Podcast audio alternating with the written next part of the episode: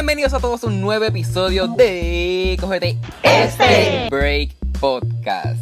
En el día de hoy vamos a estar hablando sobre el racismo, pero no tan solo el racismo que está ocurriendo ahora mismo en Estados Unidos, sino también el racismo que está ocurriendo en Puerto Rico y otras partes del mundo. Cómo estas manifestaciones van a afectar este, la sociedad a largo plazo, cómo nos afecta a nosotros y cómo nosotros jóvenes pensamos lo que está ocurriendo. Así que conmigo tengo a un gran corillo. Este, ellos mismos se van a presentar. Así que quiero que cada uno diga su nombre, edad, pueblo, algo que te guste y algo que no te guste para que las personas que nos están escuchando pues los conozcan un poco. Así que vamos, ¿quién es el primero? Primera. ok, pues mi nombre es Keila. Keila Ayala, eh, vivo en Carolina, tengo 17. Eh, algo que me encanta es todo lo que está relacionado con mi negritud. Es un tema que me apasiona demasiado y pues algo que no me gusta, a lo mejor cuando las personas no pueden ver, o sea, solamente ven su punto y no, no pueden ser empáticos y no, no pueden no pueden discernir entre lo que está bien y lo que está mal porque no va con lo que a ellos les enseñan. Ok, duro, duro. Ay, que es que ahora ves yo, eh, mi nombre es Gabriela Rojas, eh, tengo 15, vivo en, en Caimito y algo que me gusta, voy a irme bien simple, de verdad me gusta mucho meditar, me gusta mucho todo lo que tiene que ver con em, el cuidado de sí mismo, hablo mucho de eso siempre. Y algo que no me gusta, eh, ya de verdad, no me gustan las Converse bajitas. es algo que nunca me ha gustado. Yo soy como que el number one hater de las Converse bajitas. Ok, ok. bueno, pues hola a todos. Mi nombre es Alana Rivera Cifre. Tengo 16. Vivo en Ponce. Eh, me gusta cantar, bailar, leer y me encanta la igualdad. Pero algo que no me gusta, que detesto, es la injusticia. Muy bien. Hola, eh, nada, por acá Ariel, Arielito Vargas, mejor conocido por muchos y por la mayoría de las personas. Eh, ¿Qué me gusta? Pues me gusta comer, yo creo que es evidente, me gusta comer, me gusta eh, comer, me gusta escuchar música y me fascina el río. O sea, eso, la me gusta ir al río. ¿Qué no me gusta? Eh, pues no me gustan las injusticias, la Dana lo dijo. Eh, y no me gusta, no me gusta la gente que no cree en los jóvenes, que, que descualifica a los jóvenes de lograr hacer algo. Eh, simplemente por, el hecho de ser joven. Así que yo creo que esa es una de las cosas que no me gusta. Exacto, muy importante. Como todos ustedes que mencionaron varias cosas, a mí tampoco me gustan las Converse, este, no me gusta la injusticia, este, ¿qué más dijeron? Este, pues, es tanto también. Yo pienso que muchas personas no creen en los jóvenes y pienso que, pues, que están mal. que están mal porque pienso que los jóvenes son una pieza fundamental en nuestra sociedad y que sin nosotros eventualmente no podríamos evolucionar. Pienso que cada etapa de nuestras vidas es como que una pequeña pieza que encaja en el rompecabezas que es todo completo que la sociedad y la raza humana. Así que nada, pienso que hay veces que no se le da mucha prioridad a lo que es los jóvenes y ni tampoco se le permite que, que lleven a cabo opiniones al respecto sobre cosas, pero ellos son muy importantes y por eso es que estamos aquí en Cogete Este Break Podcast. Este, nada, eh, algo que a mí me gusta, pues me gusta el mantecado y algo que no me gusta es cuando se acaba. Así que, eh, nada, vamos a lo que vinimos. Y la primera pregunta es... Ok, para volviendo atrás. Para los que no sepan este, lo que está ocurriendo, esto, bueno, es imposible que no sepan, o sea, este, pero por si acaso, pues en Estados Unidos este, comenzaron unas protestas a cabo de pues, el asesinato de este joven negro, eh, se llama George Floyd, pues a él lo asesinaron injustamente por, yo creo que era por un cheque, que era supuestamente ni que es falso. Y pues este policía pues lo asesinó, se le paró encima y con la rodilla y lo asfixió. Nada, este, empezaron las protestas para llevar justicia y básicamente terminaron haciendo protestas en casi todo Estados Unidos y en otras, en otras partes del mundo como México y pues en Puerto Rico.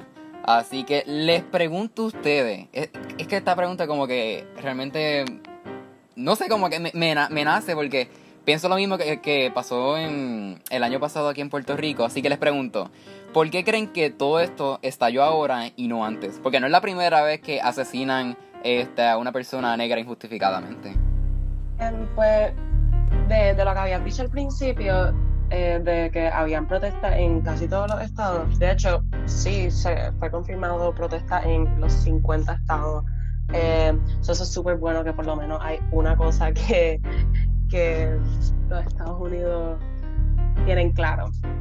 Alguna gente, ¿verdad? Pero eh, yo siento que ahora es el tiempo de, de la generación nueva, ¿me entiendes? Como que definitivamente ha habido muchos movimientos a favor de, las personas negras. O sea, eso desde el principio, siempre. Pero yo creo que esto fue un grito de, los negros viviendo en, Estados Unidos, ya cansados de, de todo el abuso policial por el cual tienen que pasar y mira, yo, esto, yo sé que, definitivamente esto no va a ser ni la primera ni la última vez que les pasa, porque es parte de un problema mucho más grande dentro de la policía y del gobierno, así que... Sí, a eso también se popularizó tanto que yo pienso que todo el mundo fuera negro, o sea, mayormente personas blancas que, o personas que pueden ignorar el problema racial, este, se vieron forzados o forzadas a, a tener que ver el video. Porque yo me acuerdo levantarme y ni siquiera sabía lo que estaba pasando. Y de momento me encuentro con ese video. O sea, que, que, no fue algo de que tú podías escoger si lo veías o no, es que todo el mundo se vio este, de una manera obligada a tener que ver el video. Y, o sea, eso ha ocurrido, bien fuerte también. Exacto. Ha, ocurrido muchas veces, pero tú sabes que estar ahí 8 minutos y 46 segundos viendo cómo la vida de pues, un hombre negro se va. Y que no es el primer caso que ocurre así, porque Eric Garner también, las últimas palabras que dijo fue I can't breathe. O sea, que no es esa frase, el hecho de que en dos casos se tenga que repetir, el I Can Breathe, yo pienso que también tuvo un turning point para, para el apogeo que tuvo para el nuevo Black Lives Matter movement. Eh, Eliudes, yo eh, puedo coincidir mucho con Gabriela. Eh, yo, yo, ¿verdad? Eh, pienso, ¿verdad? Y mi opinión es, es bastante simple, ¿verdad?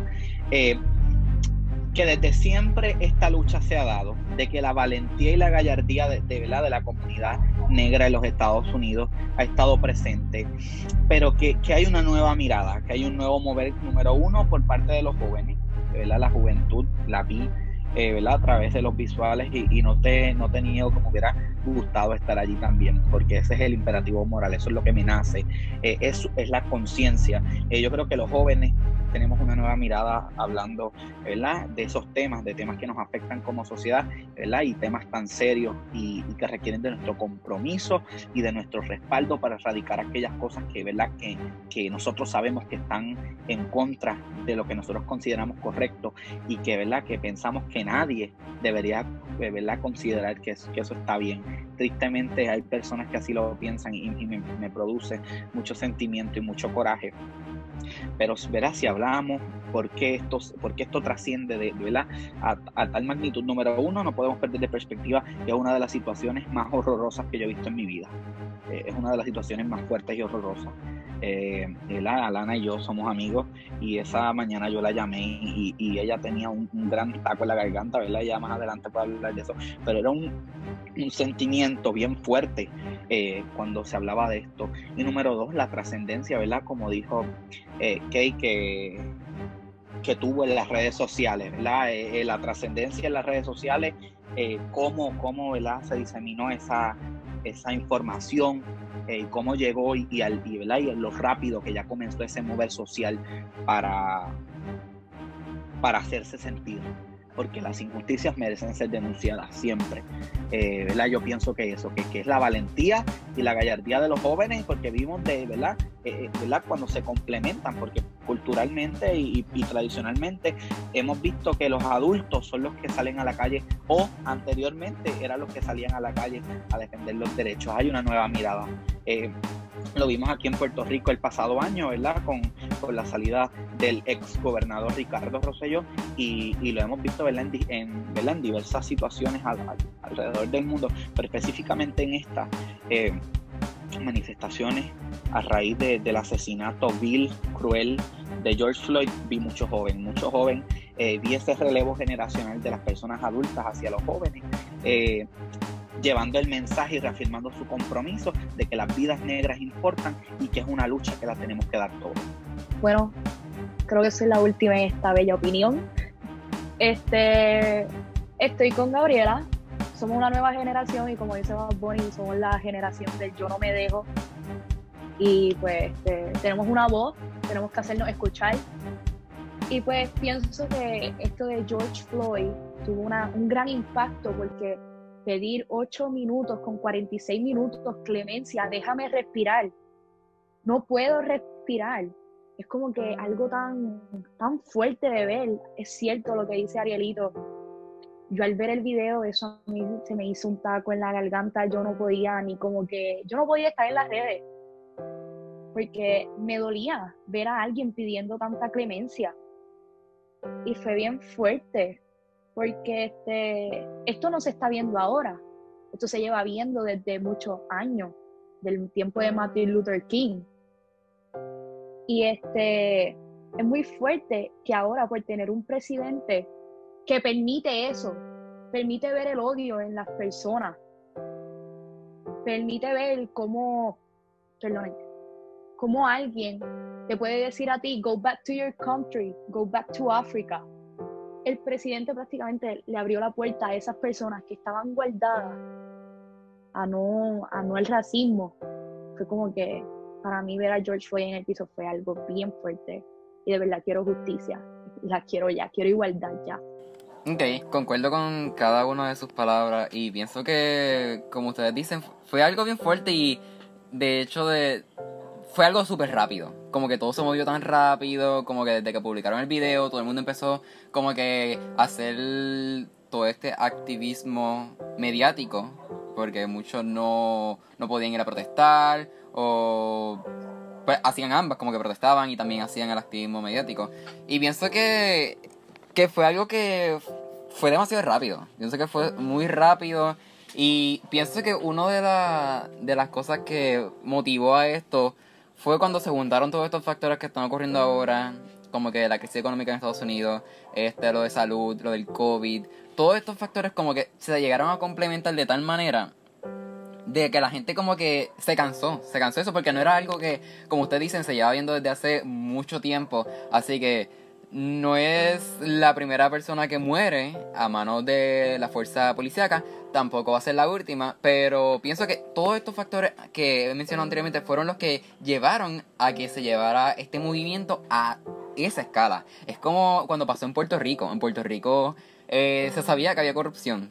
Y como que era la gente como que lo pasaba por seguido. Pero no fue hasta que se empezaron a juntar todo, como que todos estos contratos, todo eso, y hasta que al final salió el chat que ahí fue que todo el mundo empezó a protestar, que literalmente fue como que el boom. Yo pienso que independientemente, aunque es una injusticia que se está llevando a cabo en Estados Unidos y en otras partes del mundo, pero no hubiera pasado igual, el movimiento no hubiera sido igual y probablemente eh, ya hubieran subido el video, ya a las dos horas la gente se hubiera olvidado y hubiera empezado a seguir haciendo TikToks y siguiendo al youtuber o al influencer de preferencia. Así que, por lo menos, eso es lo que yo pienso, no sé qué ustedes piensan.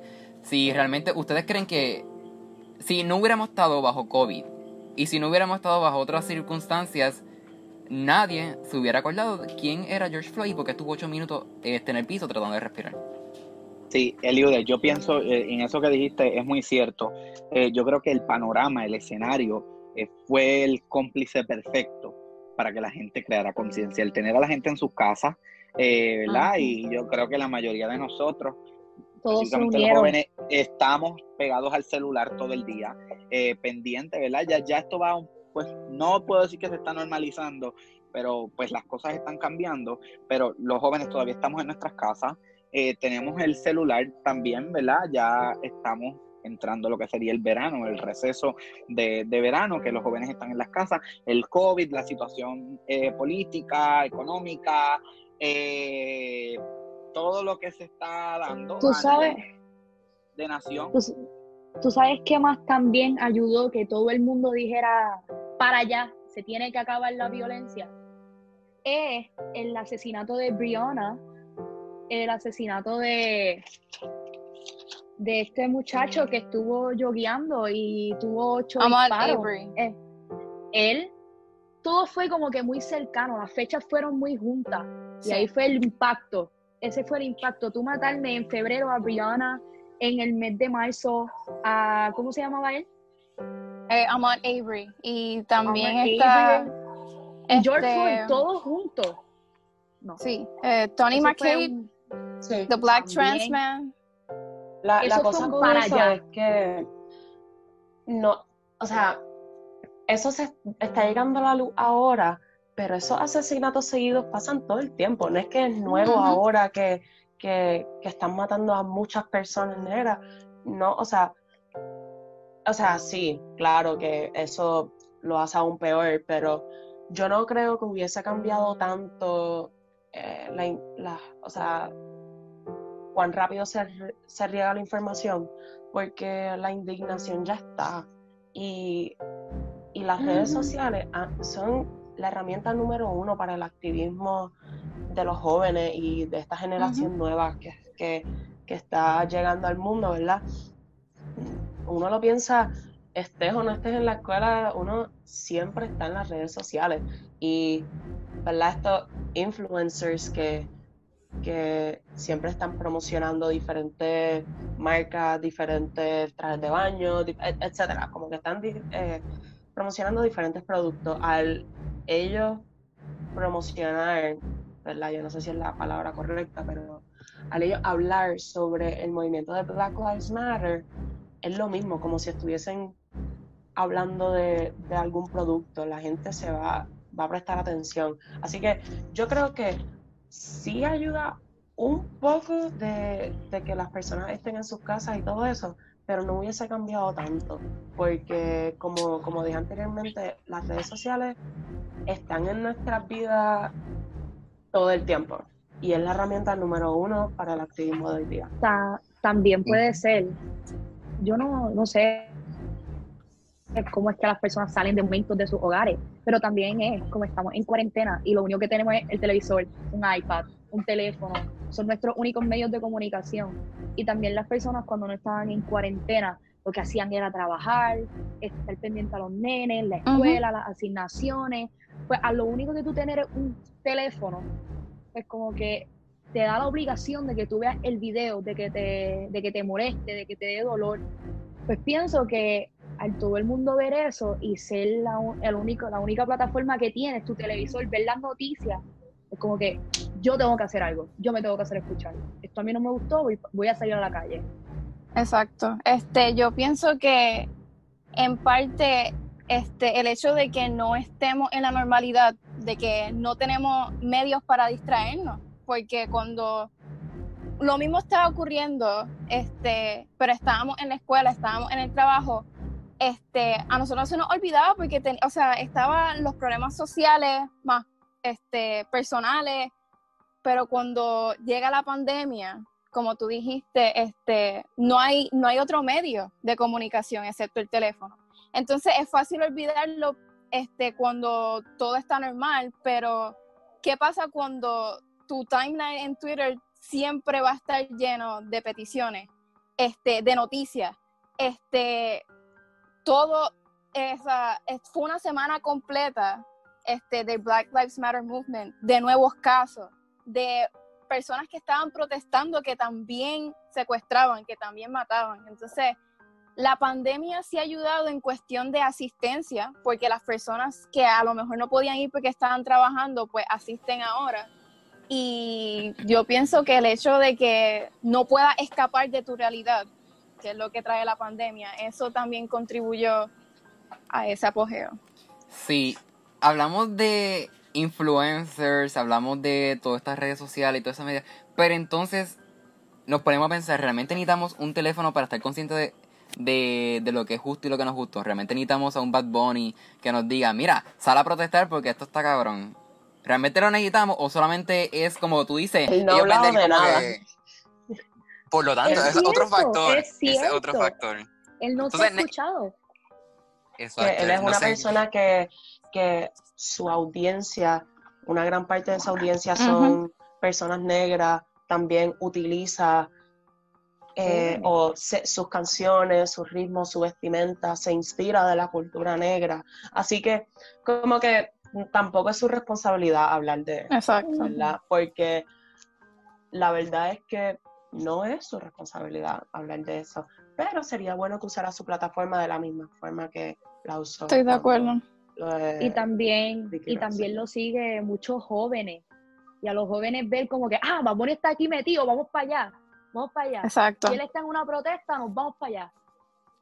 Sí, eh, a mí, yo entiendo que como celebridad, pues a veces es bueno, tú, o sea, tú tienes el privilegio de llegar a un grupo de personas que a lo mejor si, si, si lo dice una persona negra, una persona que realmente está viviendo, no lo van a escuchar porque, pues porque así son las cosas pero cuando tú tienes el privilegio de tener una audiencia, pues hay veces que deberías utilizar tu plataforma para abogar por unas cosas. Sin embargo, este, yo pienso que en estos tiempos no hay que enfocarse en las celebridades. O sea, he visto muchas personas que pertenecen a fandoms que siempre están hablando ah, de que si mi artista favorito no, no ha hablado, no ha publicado nada pero es que ese, tampoco es el punto, o sea, estamos hablando de vidas negras aquí, no, no es de que si Harry Styles no publicó o que si One Direction no publicó, o sea, se trata de que tu enfoque en el tema debería ser otro.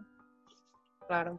Exactamente, entonces hablamos de eso que usted, como te había mencionado ahorita, Gabriela, que ellos venden básicamente no solo el producto, sino venden la idea la idea de cómo realmente tenemos que vivir, por qué realmente tenemos que indignarnos. Entonces, vemos que muchos influencers utilizan esto, este, no estoy diciendo que esté mal, pero sin embargo, ahí tenemos que también como que crear un poco de, de decir, ya che, pero también se está beneficiando el movement.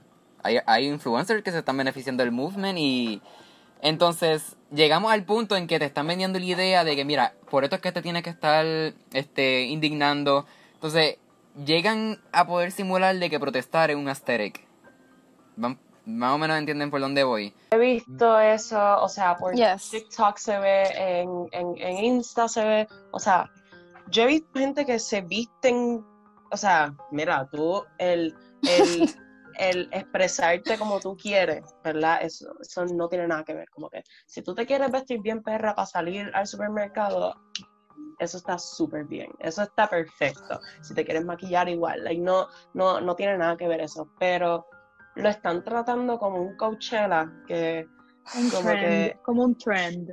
Sí, y, gente que como que pusieron un, cuadrado negro en su Instagram y no han hablado más nada. No han firmado peticiones, no han donado. Estoy de acuerdo.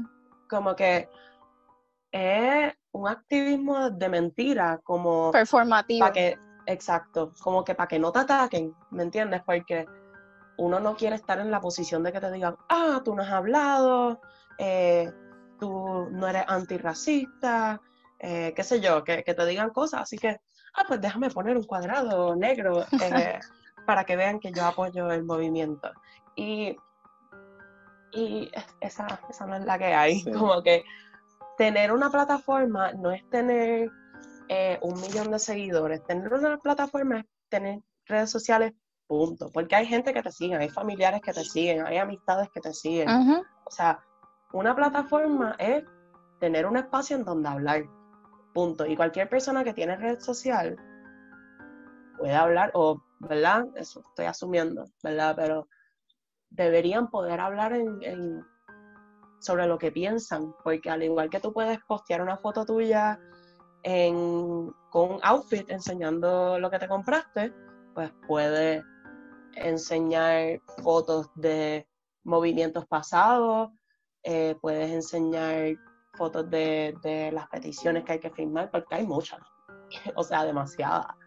Y, no toma ni tanto tiempo. Que quería añadir a lo que estaba diciendo Gabriela, de que esto era como un tren.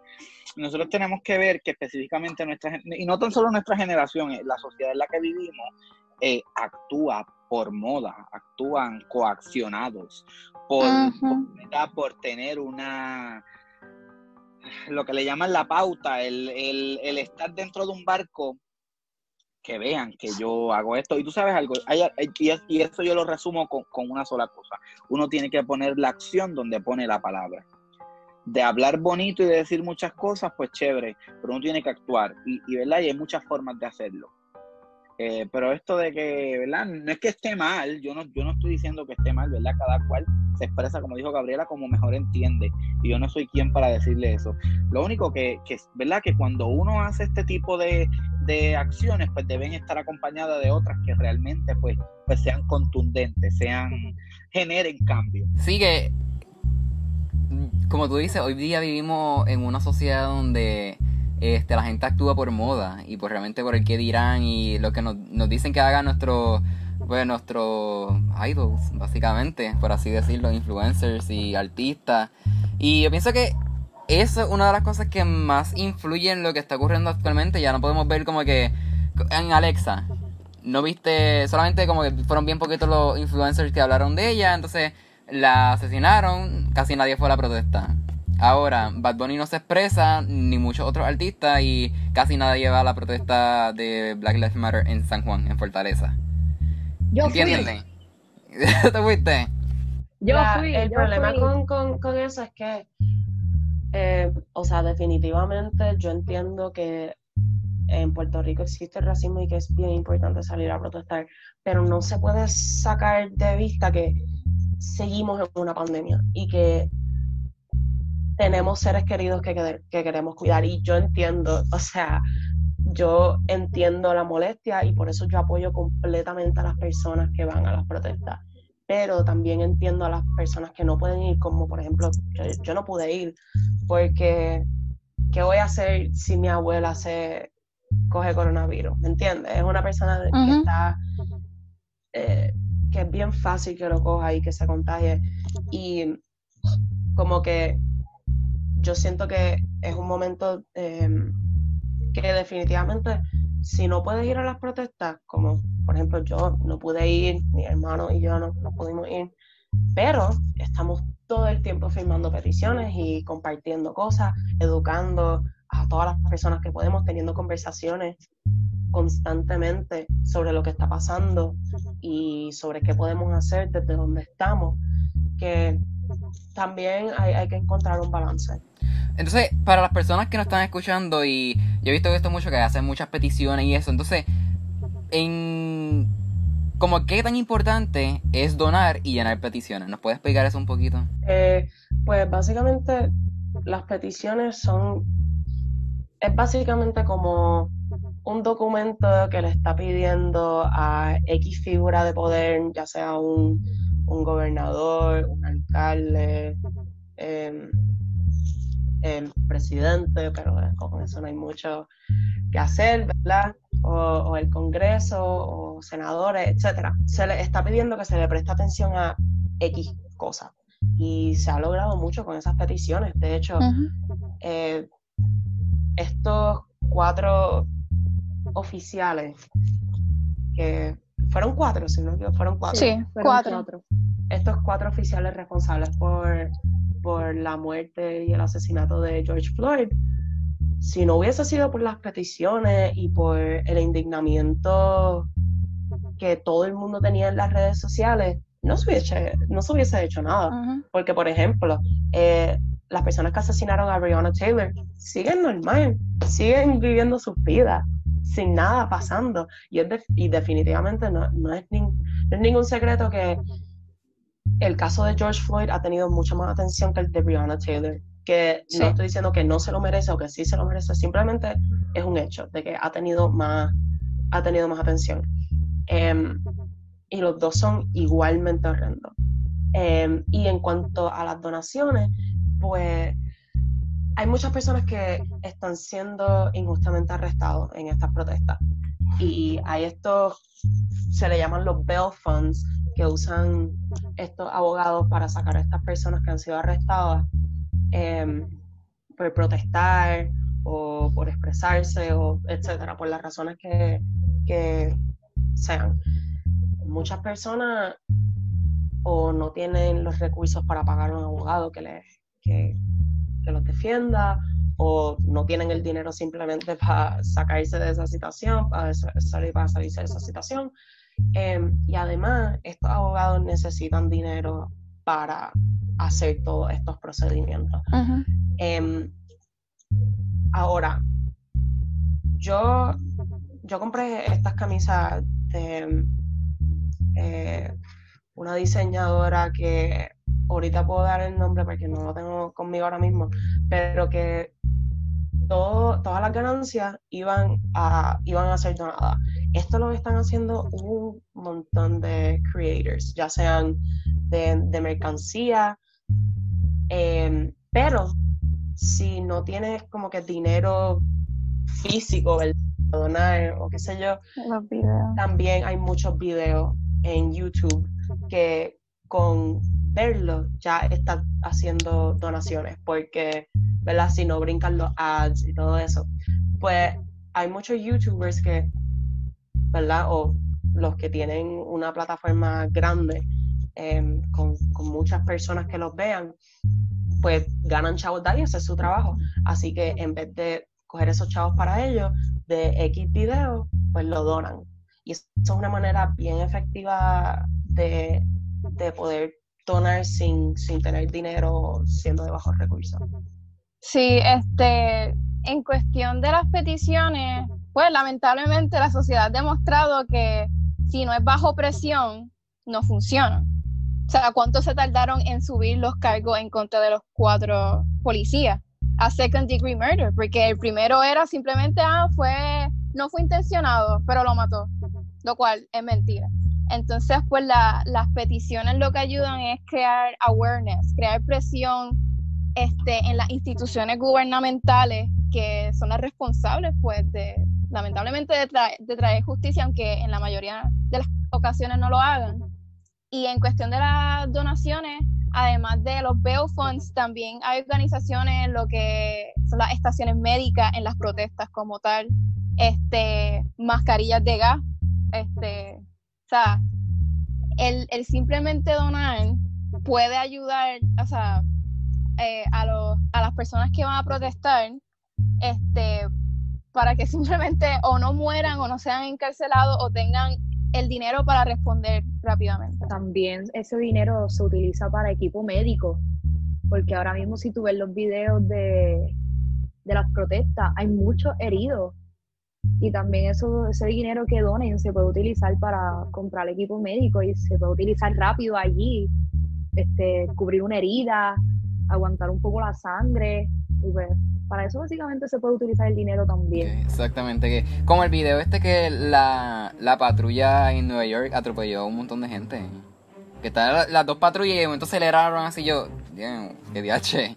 Y de hecho, si no me equivoco, creo que fue CNN que cambiaron completamente el video y es bien triste que no se puede confiar en estos medios que se supone que te estén educando informando lo que está pasando. Pero literalmente enseñaban, no enseñaban a los carros echando para Sí, es que lo, lo cortaron. Ajá. Y editaron una parte que el carro se quedó quieto en vez de echar para el frente, whatever. Y es bien triste que que, por ejemplo, yo y mis, y, y mis amistades nunca hubiésemos entendido lo que estaba pasando si no hubiese sido por Twitter. La verdad es que mm. todo de lo que yo me he enterado, las peticiones, eh, dónde donar, qué hacer, cómo hablar sobre esta situación de una manera segura para la comunidad negra, como que todo ha sido por Twitter. Si no hubiese sido por Twitter, yo jamás nunca hubiese sabido de esto. Hablamos mucho de que nos enteramos mucho por las redes sociales, así que yo me imagino como que antes, cuando no había redes sociales, la gente tenía que, entonces, pasar por experiencia propia y ver, mira, está pasando esta discriminación contra la raza negra, contra este sector, estas personas. Pero y ahora que tenemos las redes sociales podemos ver como que, mira, estamos viéndolo aquí, físicamente estamos viendo realmente lo que está pasando. Y me imagino que incluso para antes, las protestas cuando estaba Martin Luther King y anteriormente a eso, pues tiene que haber sido también un poco difícil porque hay muchas personas blancas que probablemente decían, ah, eso son mentiras. Eso se lo están inventando. Yo me imagino que, no sé, tienen que haber sido tiempos súper difíciles. Pero nada, vamos a ir en anuncio y cuando regresemos vamos a estar hablando de los tipos de protestas y cómo las protestas de antes versus las de ahora y cómo las redes sociales han interferido en eso. Así que nada, volvemos ahora con más de Cogete Este Podcast.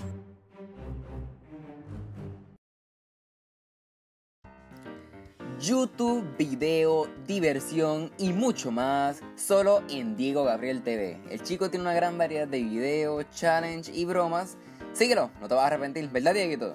Claro, sígueme en YouTube como Diego Gabriel TV y en Instagram como Diego 2O al final, punto Gabriel 3L al final. Nuevo season de Cógete este Break Podcast. Sí, tal como lo escuchas este verano se estrena la nueva audionovela, una novela llena de amor, familia y mucho, pero mucho, pero mucho drama. Esperará pronto por aquí, tu podcast favorito. No te lo puedes perder.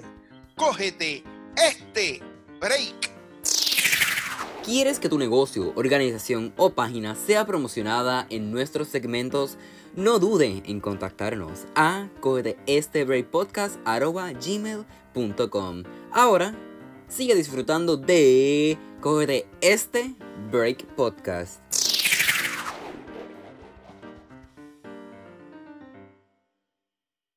Pues anteriormente estábamos hablando sobre las protestas en Estados Unidos y todo lo que ha ocurrido eh, con la situación de George Floyd y otras personas que han sido asesinadas por parte de la fuerza policíaca. Así que ahora les pregunto, hay una imagen que la van a estar viendo en mi Instagram, en Cogete Podcast, me puedes seguir en Instagram, en Facebook. Este, hay una foto donde básicamente se enseña como que alguien hizo el post y dijo como que mira, esta es la manera en que se protesta y esta no es la manera, esto es un crimen. Porque las protestas ahora han sido como que bastantes, mm, ¿cómo decirlo así? Un poco violentas y han entrado a lugares, los han saqueado, han encendido lugar, este, edificios con en fuego. Así que, no sé, ¿qué ustedes creen? ¿Creen que realmente así se protesta o no? Mira, Yo... Ah. No, adelante, adelante, adelante. Este, Nada, breve. Este, yo creo que pues cada cual protesta a su manera. Este, pero son muy pocas las protestas que pacíficas que tú puedes decir, wow, esa fue una protesta pacífica y se logró tanto, porque el gobierno, hasta que no se ve afectado este, estructuralmente, ellos no reaccionan, ellos no van a crear un cambio este, solamente porque algo pacífico. Entonces, pues yo creo que se tiene esta misconception de Martin Luther King de que pues de que él no crea, no creía en violencia, de que él protestas no eran este, directamente violentas, pero sí iban en camino a romper la ley. Cada protesta que él hacía, este, incluyendo la de Montgomery Bus, este, él la hacía con el fin de romper las reglas para forzar al gobierno a tomar acción, porque estaba rompiendo una ley. Entonces, pues, yo, yo no creo que es que él no creyera, es que en ese tiempo era más fácil irse por lo que era ilegal, porque, porque así es que podían crear una táctica más directa sin ver, sin perjudicar al movimiento, ¿verdad? Porque nadie cree en la violencia y y, o sea, aunque yo sí estoy a favor de eso, o sea, yo creo que cada cual protesta a su manera y lo que, lo que más efecto tenga, pues que así sea. Este, pues sí. Sí, Eliude, te iba a decir que de verdad que yo, Ariel, no, soy quien para decirle a nadie cómo tiene que protestar. Yo creo que todos los seres humanos tenemos la libertad de, expresarnos, de llevar nuestros mensajes, nuestros reclamos, eh, como nosotros creamos más prudentes. Eh, y si no me equivoco era Gandhi que decía, ¿verdad? Y parafraseo un poco, lo, ¿verdad? una frase, de que cuando una ley es injusta, lo correcto es desobedecerla. Eh, y si están hablando de desobedecer leyes o, ¿verdad? O, lo que quieran decir para milanar o dañar la reputación de la protesta, pues mira, no hay otra forma de, llevar este mensaje, de llevar el mensaje de la indignación, del coraje, de, que ya estamos cansados, de que ya estamos hartos. Eh, y si ese es el medio para, ¿verdad? Para, para llevar el mensaje. O sea, yo soy muy partidario de la paz, pero paz también es denunciar las injusticias. Eh, y, las injusticias tienen que ser denunciadas y, y, y en el frente que sea y de la forma que se nos escuche. O sea, ¿verdad? Ese, es mi punto. Que nadie le debe decir a nadie cómo debe protestar, ¿verdad? Que cada persona eh, lo haga como entiende pertinente hacerlo. Pero, ¿verdad? Me molesta y me, ha causado un poquito de, decepción leer personas que, yo conozco que decían, no, así no se protesta. Eh, pues dime tú de qué forma se protesta y que tenga resultados, porque, o sea, si tú sabes tanto de cómo es que se tiene que protestar, pues dame, ¿verdad? ¿Qué tipo de protesta y cuál es el resultado que va a tener, ¿verdad? Que, esté probado, que tú me digas, mira, esto se hizo, como dijo Keida, ¿verdad? Si no me equivoco.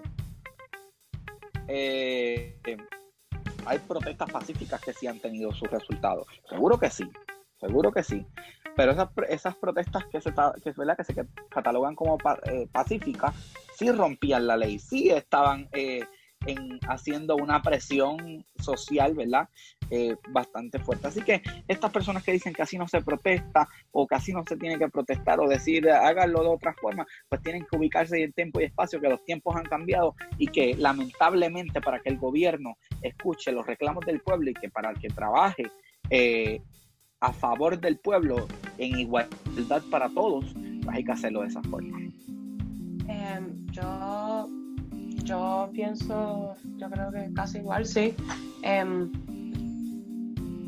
muchas de las personas que me conocen saben que yo siempre he dicho que la violencia no es la manera de irse, que siempre hay que ser pacífico, pero esta situación, esto, todo este movimiento de Black Lives Matter me ha puesto eso que yo digo siempre en perspectiva porque ¿Quién es una persona blanca para decirle a una persona negra cómo debe sentirse hacia el asesinato a uno de los suyos?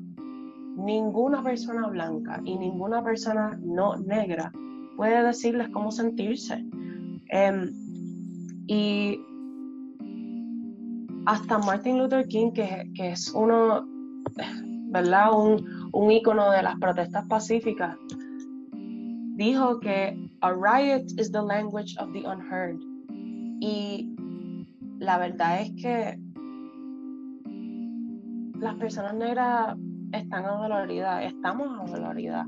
Y yo a veces siendo, siendo solamente mitad negra, a veces me siento como que no estoy en posición de, de hablar sobre este tema. O, bueno, claro, hablar, todo el mundo tiene derecho a hablar, pero pero no quiero hablar sobre em, personas negras que, se ven directamente afectadas por, por la situación del abuso policiaco en, Estados Unidos. Em, pero sí, yo creo que mi punto siempre está en, en que si no te afecta a ti, tienes que, o sea, me refiero a que a las personas blancas y no negra, tienes que dejar que las personas negras se manifiesten de la forma que ellos vean pertinente. Y además, han salido muchos videos que son personas blancas empezando esta, eh, estos saqueos en, tiendas o policías mismos em, rompiendo sus propias ventanas de los carros, rompiendo ventanas de creo que fue el banco Chase, creo que fue el, banco Chase rompiendo ventanas de ahí y personas negras paradas al frente diciendo como que por favor paren de hacer esto o, en contra de que, de que, ¿verdad? Siguieran saqueando tiendas. Pero yo creo que las personas que dicen, sí, un hombre, un hombre negro fue asesinado, pero esta no es la forma de protestar. Yo creo que el enfoque no, no debería ser eso, debería ser, sí, están saqueando tiendas, pero asesinaron a un hombre negro y a muchas personas negras, así que ese debe ser el enfoque. Ajá, estoy súper de acuerdo con Gabriela sobre las palabras que dijo Martin Luther King. A riot is the language of the unheard. Y sí, Martin Luther King era un ícono de, la, de las protestas pacíficas, pero si tú ves en la historia, de durante los años que la violencia era como uno se podía hacer escuchar. Parecía que era la única manera de que, oye, estoy aquí, eso no me gusta, era de la única manera que el gobierno podía reaccionar a las cosas que al pueblo no le gustaban. Y a veces me molesta ver por Twitter, ah, así no se protesta porque tienen que destruir tiendas. Mira, asesinaron a alguien, le quitaron la vida a alguien. A, esa niña de 6 años, Gianna, le quitaron a su padre, que es George Floyd. Tú no me puedes decir a mí que, que yo que mantengo una tienda es mucho más importante a mí me encantaría que las protestas se llevaran pacíficas, pero si el gobierno no me va a escuchar, nos vamos a todas.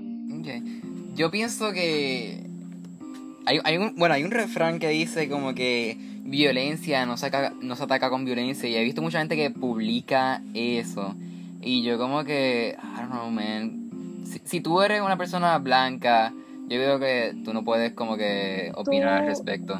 Like, tú me perdonas, pero la violencia durante los años la trajeron la gente blanca. Si tú ves en los años 60, el Ku Klux Klan colgaba gente negra en árboles y los quemaba.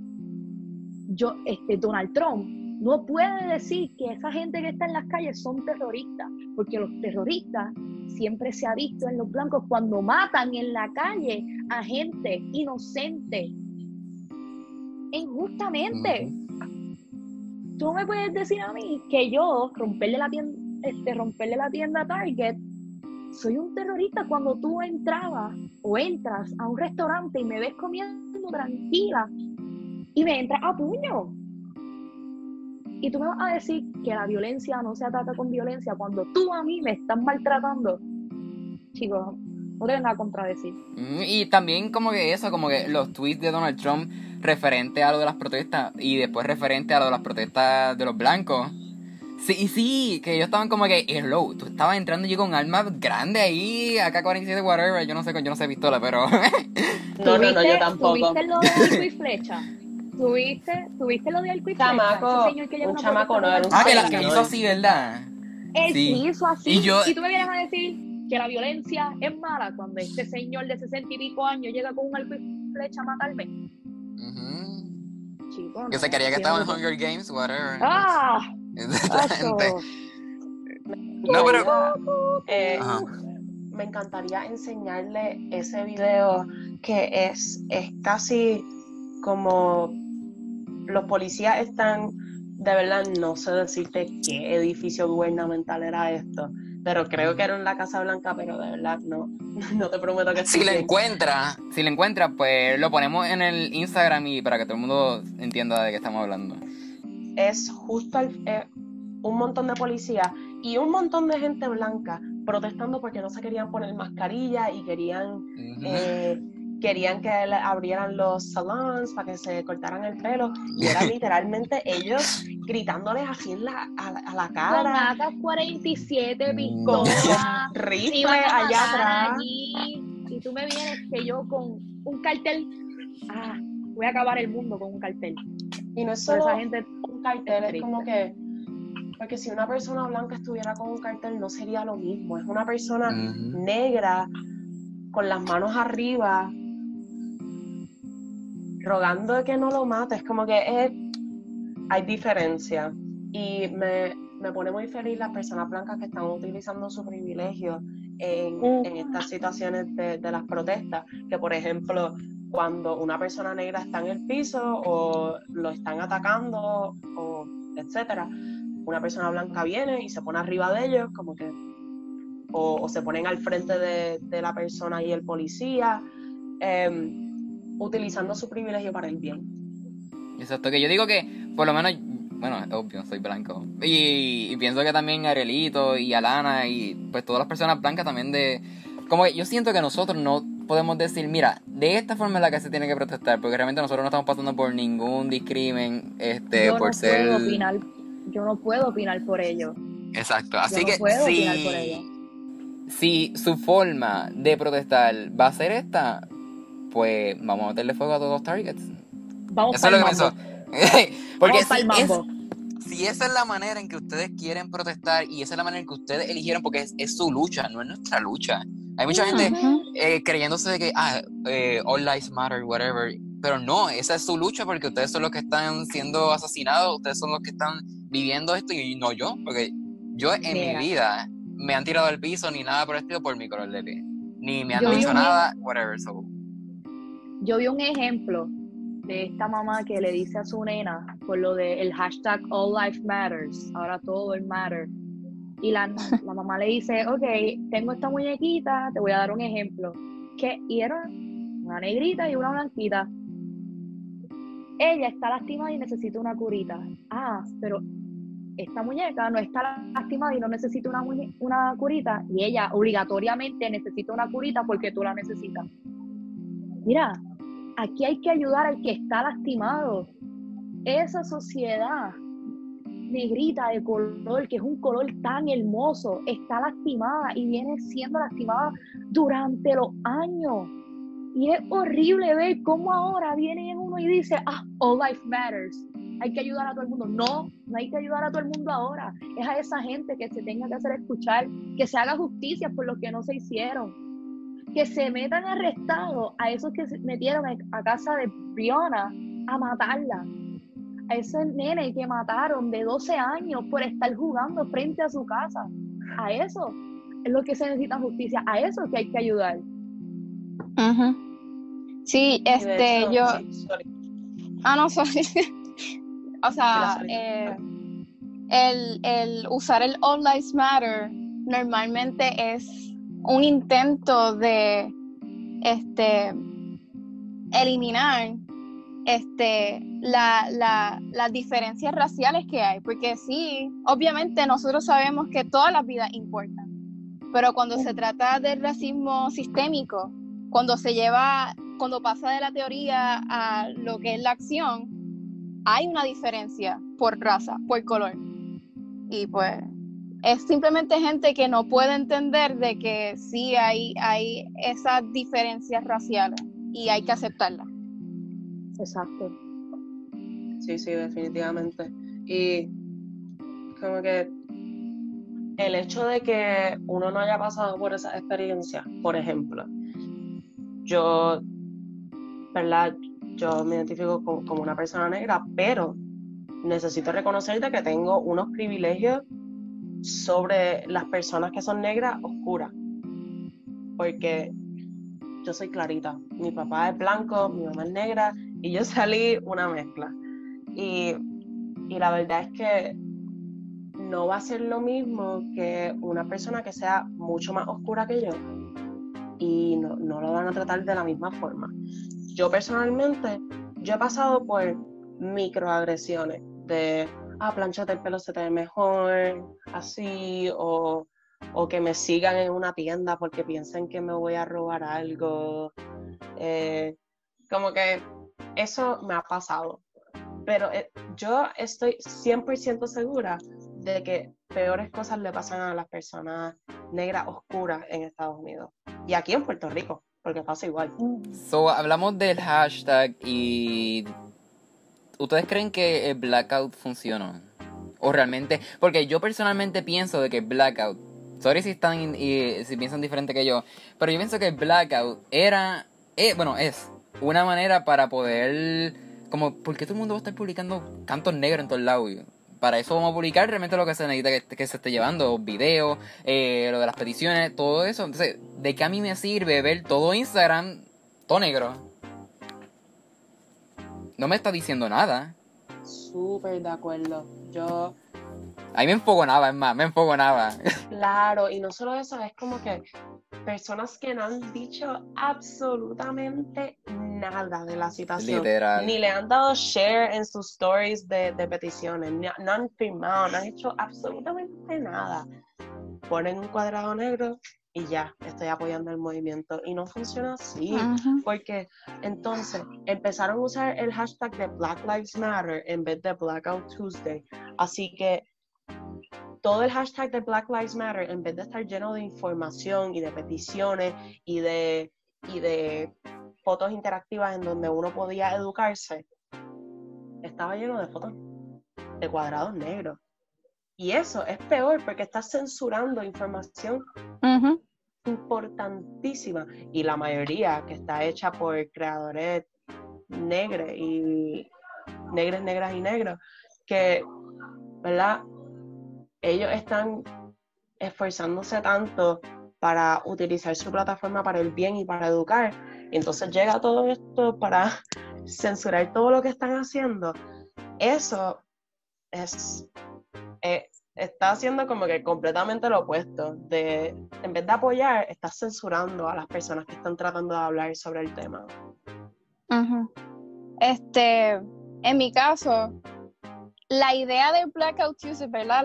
La, idea estaba buena en el sentido de que era una forma de parar todo por un día, de, de o sea, de demostrarle al mundo de que eh, la fuerza laboral negra, este, las personas negras tenemos este, mucha involucración en lo, en, o sea, en lo que es nuestro verdadero vivir, de que las personas sí importan. Era una forma de de hacerles sentir de que si nosotros no estuviéramos aquí. Pero en la cuestión de lo que es el activismo performativo, este, pienso que estuvo de más, porque como dice Gabriela, muchas personas que no habían puesto nada en toda la semana, o sea, que, que tienen el privilegio de poder ignorarlo, este, ese día ellos, ellos, e, ellos sí se dieron cuenta de lo importante que era hablar y poner un cuadrito negro y poner hashtag BLM y ya, e irse y no, no poder nada, no poder ni peticiones ni, ni, ni información. Y pues yo pienso que ahí fue que se dañó cuando las personas que no ven la importancia del día como tal empezaron a, a unir. Porque después de eso del, del blackout fue como que estaba todo el movement como que creciendo y estaba todo súper en todos lados. Y de momento pusieron el blackout y ya el otro día obviamente seguían compartiendo, pero no era con la misma intensidad que había los días anteriores. Así que... No sé, yo pienso que el blackout fue un error. Yo no sé quién lo coordinó ni nada de eso. Pero... Yo tampoco sé, pero probablemente no fue con la intención de, lo Exacto. que pasó. Y también me pone bien triste que mi feed de Instagram volvió a la normalidad. Normalidad. ¿verdad? Ya como que nadie está hablando de eso o, Yo tuve... simplemente como que como que ponen una una foto cualquiera, como que un selfie normal, se ven espectaculares y le ponen como que hashtag Black Lives Matter y ya. Y yo, mira, mira, eh, te lo digo yo, ¿verdad? Eh, yo personalmente sí fui parte o, ¿verdad? o me uní a la iniciativa de, de Blackout Tuesday. Eh, pero como estaba diciendo ahorita, una acción debe eh, ser una secuencia de otra. O sea, yo hice el, Blackout Tuesday, pero yo también publiqué una petición, o sea, ¿verdad? Digo por mí, eh, compartí información, eh, subía... Es lo correcto. Dentro de mi familia, ¿verdad? Y lo puedo decir en componente familiar, mi mamá no está aquí conmigo, está allá, pero ella lo puede, lo puede afirmar, de que mientras cenábamos, mi abuelita, mi hermano, ella eh, y mi prima pudimos hablar del tema. Eh, yo pienso que había mucha desinformación y nada mejor que educarse, ¿verdad? Eh, dentro de, la misma familia, por dejar las cosas claras. Esto es lo que está pasando, por esto está pasando. Eh, yo pienso que, que, una acción debe ser de la mano de la otra. O sea, como le dije ahorita, poner la acción donde uno pone la palabra. Y eso lo dijo ahorita Gabriel y fue muy, muy importante, Gabriel, y quiero que sepas que estoy bien orgulloso de eso. ¿Verdad? Dijiste, no pude llegar a la protesta, pero mis hermanos y yo empezamos a educar personas. Eh, y, la, y ¿verdad? importante dentro de esta situación, eh, para erradicar los problemas que nos afectan como sociedad, la educación es el arma perfecta para combatirlo. Yo, al igual que Arielito, fui parte del Blackout Tuesday, pero no usé el hashtag o Black Lives Matter porque pensaba que no era el, que se debía utilizar para eso y no sabía que el hashtag de Blackout Tuesday existía. So, así que puse como, como caption All Life Black, Black Lives Matter, pero no lo puse en hashtag. Y desde que empezó lo de George, yo empecé a compartir por, por la historia, el circulito que se pone en Instagram. Yo empecé a compartir, empecé a compartir, y yo le decía a mi amistad ya te estoy bien a fuego compartiendo, y mi amiga, sí, ya lo noto, ya lo noto. Y yo, es que se tiene que hacer, tengo que enseñarle a mis amistades lo que está ocurriendo, porque hay muchos que se encierran y no, no buscan, no ven. Y pues yo como que, ok, yo no, este es mi primer podcast, yo no he hecho entrevistas, yo con la única persona que hablo es con mi mamá y con mi papá. Y pues yo como que me dije, yo qué tengo que hacer es escuchar. Arielito me comunica de esto y va, perfecto. Y hoy después del Blackout Tuesday, después ya de una semana, veo que todo está bajando, todo está bajando, la importancia no se le está dando, ya la gente no está compartiendo, ya la gente está poniendo fotos de ellos, ya la gente, y yo, no, hoy escribí por Twitter, gente, no se olviden de lo que está ocurriendo, si no, si no seguimos, no se hace justicia, así mismo lo puse en Twitter, y yo tenemos que seguir. Yo necesito justicia para, esas personas que fueron asesinadas por la brutalidad policíaca, e incluso no los policías. Y yo, yo necesito que esto siga, que, este, que esto de All Black Lives Matter siga, que esto se haga justicia, porque no se puede, no se puede apagar esto, de verdad que no. Habla mucho de educación y hemos podido ver en estos días cómo tanta gente ignorante ahí en las redes sociales y especialmente en Puerto Rico. Mucha gente como que no entendía el término de, de white privilege. Como que yo me acuerdo que atacaron a Lugaro, le cayeron encima porque... Diciendo que Lugaro era racista porque tiene privilegio blanco y yo anda pal. Y lo eso fue un papelón. ¿Qué fue? ¿Fue Rocky the Kid que dijo que fue racista? La Comay. Eh, él hace blackface, él se cancela. so, you know. O sea, personas que son bien problemáticas. Cosculluela, mm. que salió ah. diciendo, yo no sé, ah, que, en Puerto Rico la gente negra no venía de África. Los prietos de aquí no son negros. Esas fueron sus palabras. Oh, Mira, yo no sé, eso fue para mí como que un brain damage cuando yo escuché eso. Yo, ¿qué, qué? Ay, no puede ser. No, puede no hacía mucho sentido, pero bueno, ¿qué se puede esperar? Bueno, exacto. ¿Qué se puede esperar de...? Anyways, anyways. Pero hablando de eso de, la educación, eh, pienso que en Puerto Rico tenemos un gran problema porque si no podemos ni siquiera reconocerle que tenemos que hay personas en Puerto Rico que, hay puertorriqueños que yo tuve una discusión con una señora en mi Facebook donde ella yo la vi Eliude, yo la vi esa discusión yo la vi pues, esa señora no no ella como que sentía que todo esto era como que absurdo y lo más que me impresionaba era que la persona era de tez negra so, mm. y si, si, si, ni siquiera nos, como que en Puerto, los puertorriqueños podemos admitir de que, mira, en Puerto Rico existe racismo y ni siquiera personas de tez negra puertorriqueñas pueden admitir de que en Puerto Rico existe racismo cuando obviamente lo están sufriendo. Entonces, ¿qué podemos esperar? ¿Cómo realmente podemos exigir justicia? Y, así que... Ah, yo digo que a diferencia de Estados Unidos, en Puerto Rico hay menos, menos conciencia en, este, en esta cuestión.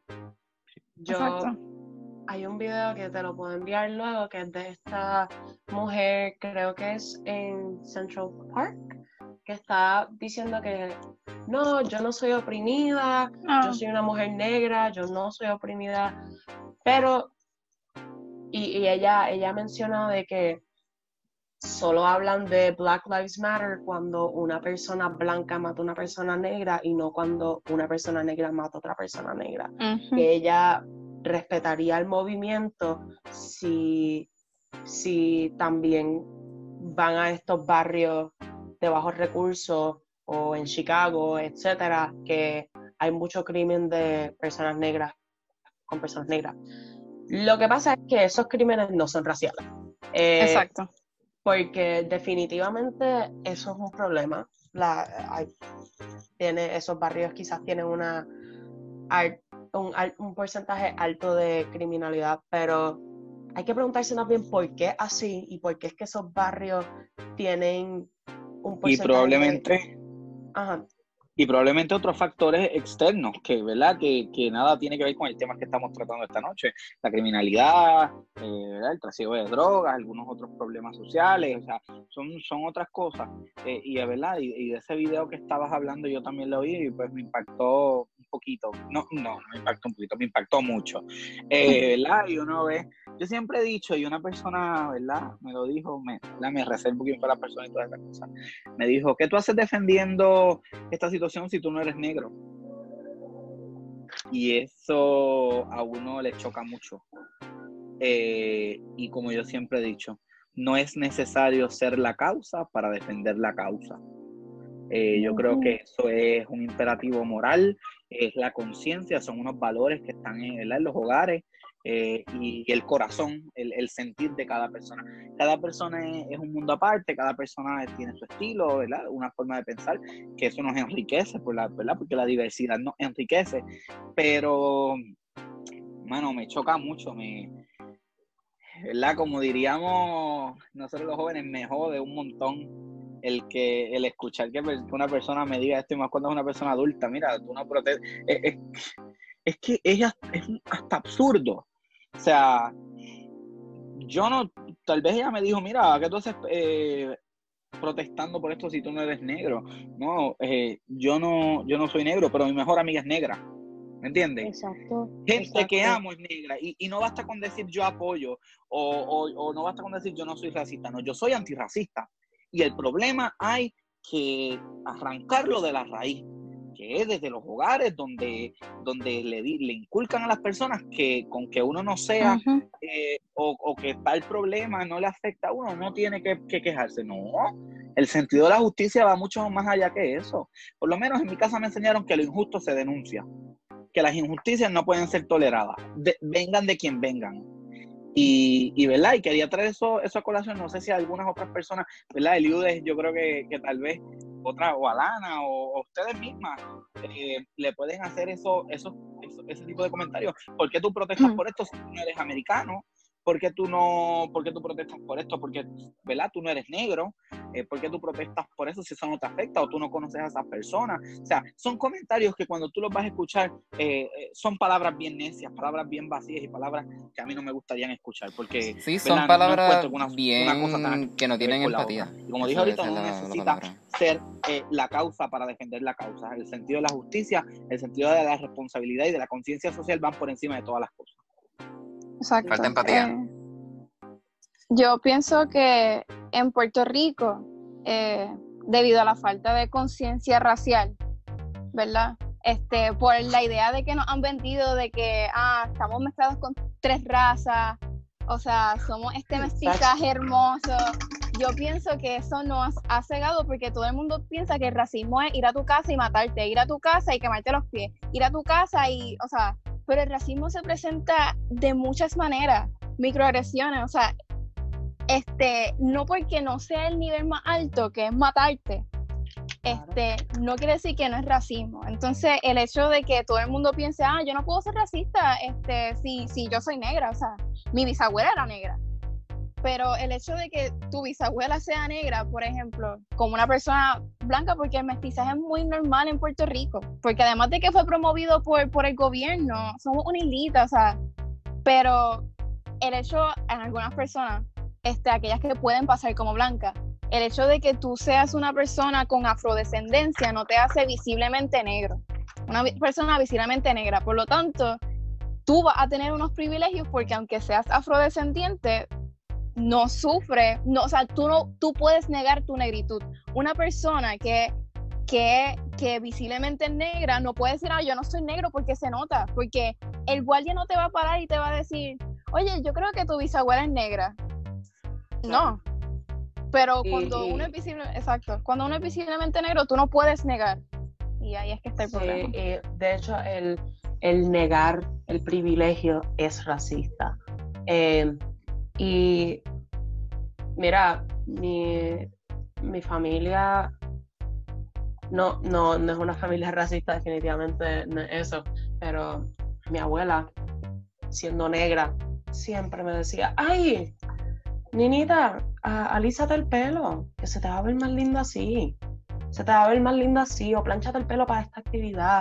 O siempre fue, o sea, siempre me decían que lo hiciera, porque te ves más linda así, o es más profesional, que también es un trend que está pasando en Twitter de, de, personas con pelo rizo enseñando sus rizos y su pelo natural y enseñando que es profesional el pelo rizo. Pero, y eso se me pasó a mí. Y yo por mucho tiempo, o sea, yo uso el pelo así ahora, como que ahora, pero hace un año yo no usaba el pelo así. Y todavía me encuentro a veces queriéndolo tener más pequeño o como que más aplastado o no tan grande. O... Lo comenzaste, lo comenzaste a aceptar, a quererlo. Lo comenzaste, claro. y comenzaste a aceptarlo, a quererlo. Sí. Definitivamente eso no vino solo, porque yo para todas las actividades me planchaba el pelo, porque pensaba que eso era lo que se veía más lindo. Y eso también hay que cambiarlo, porque eso es un pensamiento racista que muchos, muchos, muchos puertorriqueños tienen. Eso no es, eso no es que solo pasa en mi familia. Yo te lo aseguro que un montón de personas piensan que, ah, pero el pelo así de grande se ve medio sucio, medio se ve como un revolú. A veces yo hasta saliendo de casa, mi abuela me dice, ay, pero vas con el pelo así tan alborotado, ¿no te lo quieres amarrar un poco? Peínatelo. claro, que me lo peine. Y eso son, son cosas pequeñas que hasta yo mismo, hasta yo misma tuve un, tiempo que era racista, porque no solo pensaba esas cosas del, pelo, pero las hacía, se lo decía a mis amistades, em, algo que también es em, bien constante, el uso de la palabra nigger las personas que no son negras em, y amistades cercanas eh, que son blancas o no negras, eh, utilizando esa palabra y yo no diciendo nada. Um, so, sí, eso hay muchas cosas que trabajar en Puerto Rico y el decir que el racismo no existe en Puerto Rico es bastante ignorante. Eh, diciendo lo de Gabriela, este, prácticamente el racismo en Puerto Rico ignorado y también invisibilizado. No sé si dije la palabra correcta. Lo hacen invisible, no lo hacen ver, no lo hacen ver. Y, muy, y más, es un racismo sistemático. Cuando tú vas a un área de trabajo, muchas veces por ser negro te pagan menos que al blanco. Eso se ve mucho caso. Y yo, por ser blanca y estar trabajando y no notar que a mi compañero le están pagando menos, también estoy usando el white privilege y eso es lo que a mí me molesta, que se lo quedan callados. Y yo quiero que prácticamente esa gente hable, que digan, eh, me estás pagando menos que a este, porque se está usando el white privilege indirectamente. Y eso es lo que se está viendo en Puerto Rico. Se lo quedan callado el racismo. Y también se ve mucho, en, se vio por un tiempo con esta nena en su escuela en Carolina. Yo no sé si se enteraron de esa situación. Ella El era caso. negra, el caso exacto. Ella era negra y era de educación especial, le hacían bullying, le decían pelo de caillo, le decían mona, le decían muchas cosas sobre su piel. Y eso es lo que llega a la furia de ella, de que paren de decirme eso. Y a la nena le crean un caso, lo llevan a un cuartel. Eso Cinco llega a un punto de cinco cargos, porque la niña se defendió. Y, y recordar que quien estaba en ese momento la dirección del departamento Wanda de Vázquez. justicia es nuestra gobernadora Wanda. ahora misma. Y por eso es que no se, puede- no, se pueden, no se pueden olvidar los casos que también han ocurrido en Puerto Rico. Y mucho más que los tenemos todavía en la gobernación. Es como tú dices, se, se ha normalizado el racismo en Puerto Rico. incluso- Bien Uso. chiquititas, como, como, ah, no me traigas un negro a casa. Ah, tú eres un negro fino. Para que mejoren la raza.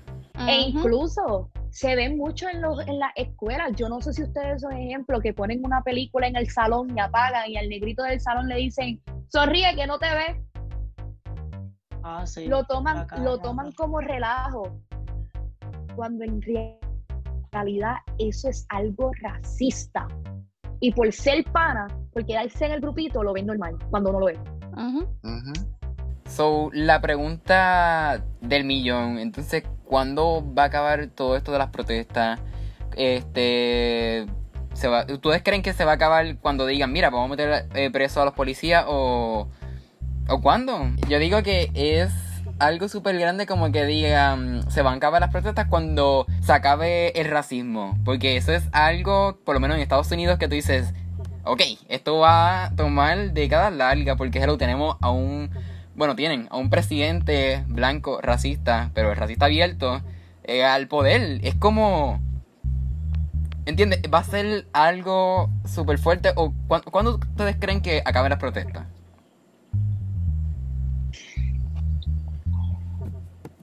Difícil decir, pero... Yo creo que aquí hubo un paréntesis muy, de- de- Sí. un paréntesis de silencio muy largo. Eh, Cuando tenemos un presidente que, bueno, yo no voy a decir tenemos, cuando tienen un Exacto, presidente tienen. que, que dice que la organización Antifa es un grupo terrorista, que es un grupo que es antifascista, pero no dice absolutamente nada del Ku Klux Klan, pues ya vemos de qué está hecho el gobierno, ¿me entiendes? Eh, porque lamentablemente, porque es lamentable, las personas del Ku Klux Klan tienen todo el derecho del mundo de reunirse, tienen todo el derecho del mundo de reunirse y de, a- de hacer lo que quieran. Em, Tienen la libertad. exacto, tienen, la constitución lo dice, se pueden reunir, uno, uno puede Y reunirse. más, y es más triste que la sociedad no quiere eso. A mí no me gustaría que el Ku Klux Klan nunca se reuniera. Es más, por mí que hagan una ley que lo prohíba. Claro. Pero al tener a alguien en el poder como Trump, que lo más triste es que él discrimina a los inmigrantes y su familia. Su mamá viene de Rusia y es bien triste que a él le encanta eso del odio, que se vea y lo llama, le gusta, le gusta provocar.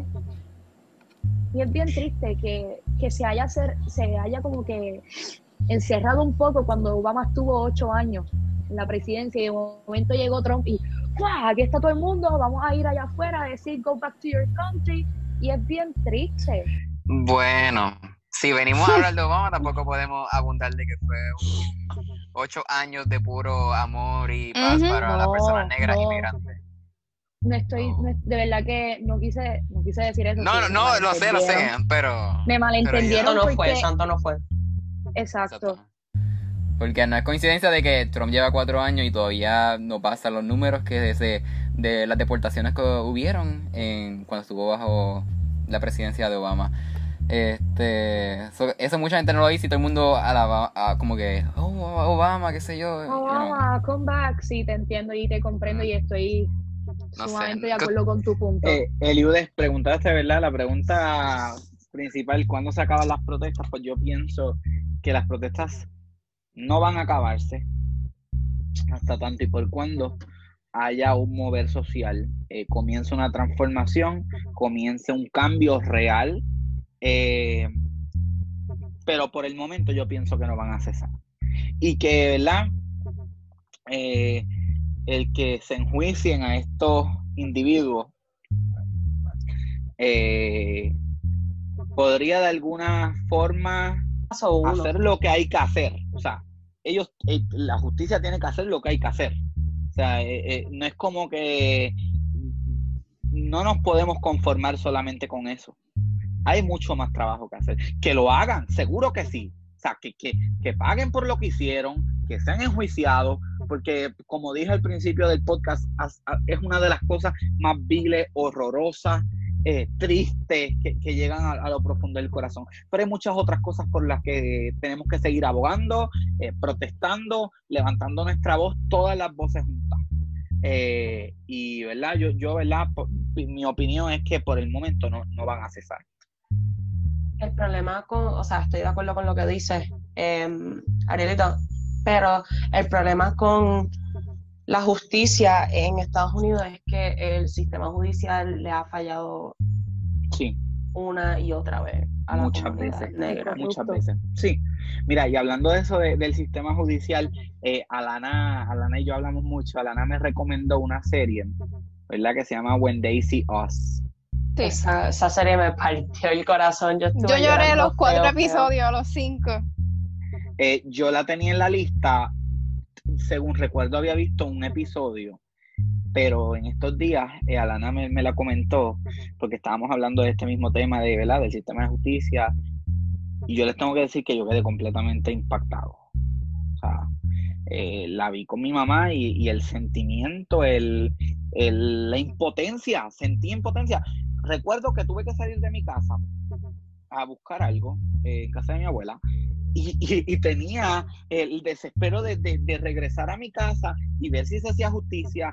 Y mientras no veía que se hacía justicia o como veía que, que ¿verdad? La, justicia, entre comillas, o, ¿verdad? quienes se supone que estuvieran encargados de hacer la justicia, le fallaban, me daba coraje, me daba mucha impotencia, me, me no sé, yo, yo pienso, ¿verdad? Que, que, fue muy bueno que realizaran esa, esa serie que refleja eh, lo que se vive, lo que se vivió, eh, una situación real.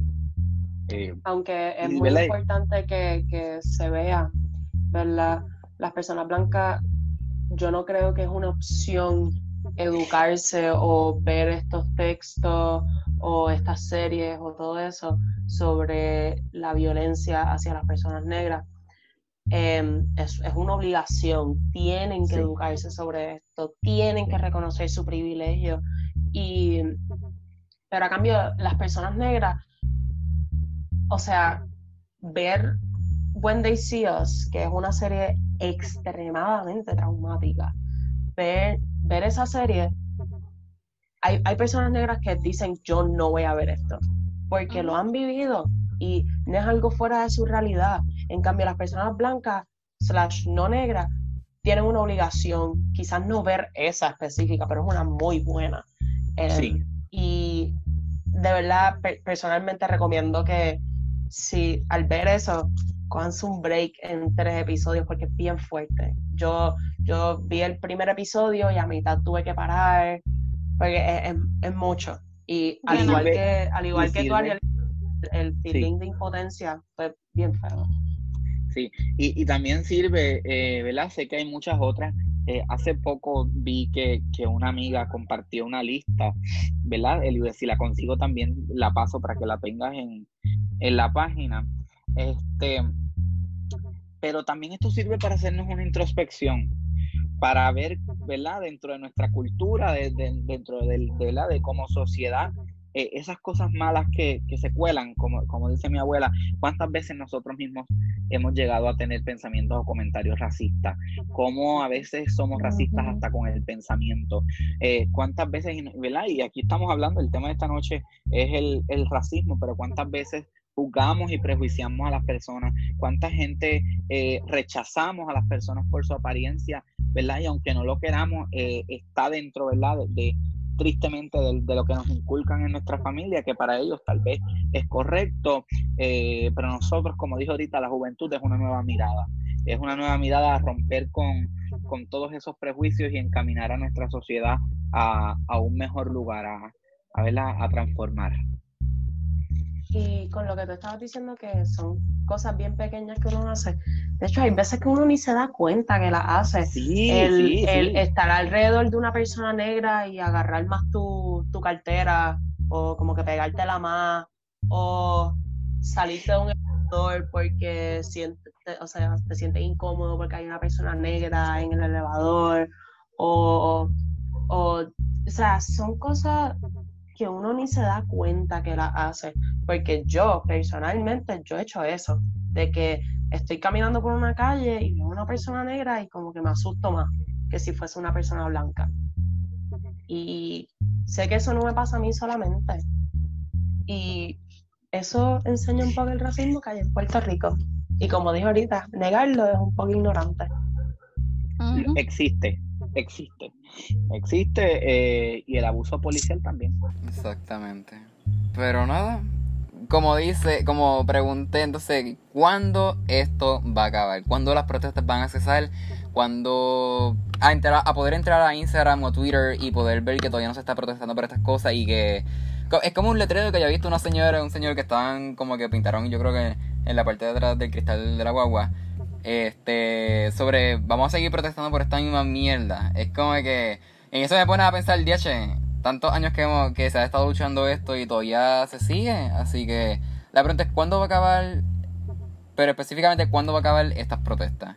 Si realmente necesitamos que, que metan a la cárcel a todos estos policías y con eso acabará, o, o seguirán eh, buscando justicia para las demás personas.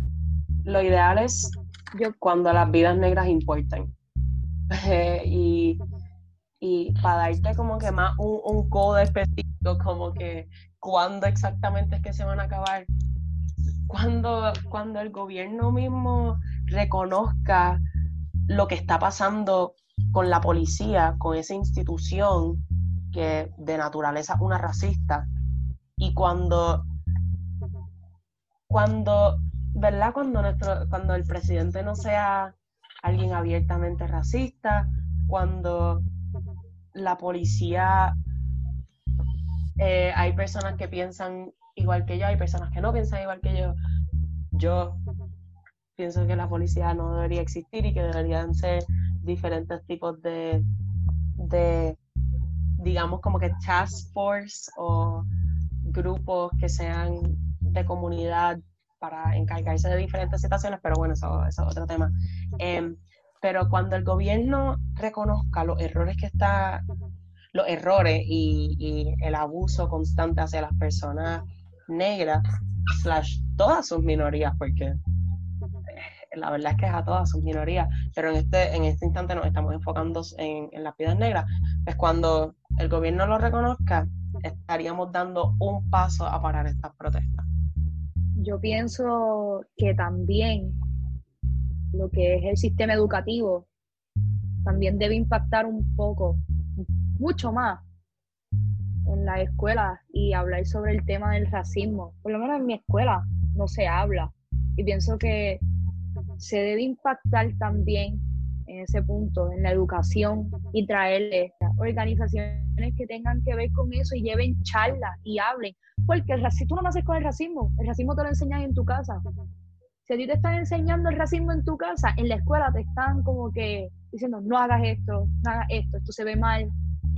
Por favor, si hasta en nuestro mismo himno estamos dándole homenaje a Colón, que ha sido, que fue una figura extremadamente racista y violenta contra nuestros, nuestros propios indígenas, como que eh, se enseña la historia como, como, como que yo, eh, Keila y yo hemos tenido el privilegio de estar en una escuela que, ¿verdad? Pues se habla bastante del tema y que, y que no es algo que sea, se toma como un tema tabú, Em, pero, pero sí, eh, estoy de acuerdo con Alana que tiene que ver mucho con el sistema educativo. Exactamente, que, yo pienso que es una lucha que, que quizás por un, por un breve momento como que cese, pero eventualmente se va a volver a retomar y, y se va a seguir luchando por eso, porque un, es la construcción del sistema en el cual estamos viviendo. Así que quizás pronto vayan y tumben a Colón de allá, como hicieron con Estados Unidos, que fueron a par de, par sitios y tumbaron la, la, la, la, estatua de las personas que básicamente pues, esclavizaban a los negros. Así que esto ha sido súper interesante llevar esta conversación y como ustedes dicen, como que hemos visto después del blackout como que sigue disminuyendo toda esta situación. Así que gracias por estar aquí y por conversar con nosotros y especialmente a Gabriela y a, a Keila que son las personas que están viviendo esto todos los días que quizás este pues nosotros, los demás del podcast, nosotros pues no hemos vivido de la misma, de la misma manera en que ellos, que ellas lo han hecho. Así que seguiremos luchando por las injusticias que nos siguen afectando y, y importante llevar educación no tan solo este por este medio sino como mencionó Alana a la escuela y poder implementar todos estos currículos y sistemas que nos enseñen a poder valorar pues todas las vidas. Así que gracias por estar en el podcast a todos ustedes. Gracias a ti. Gracias a ti, Ayude.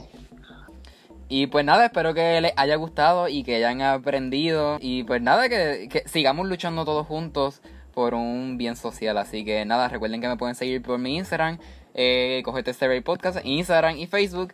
Así que nada, nos vemos hasta la próxima. Esto es Cógete este break podcast.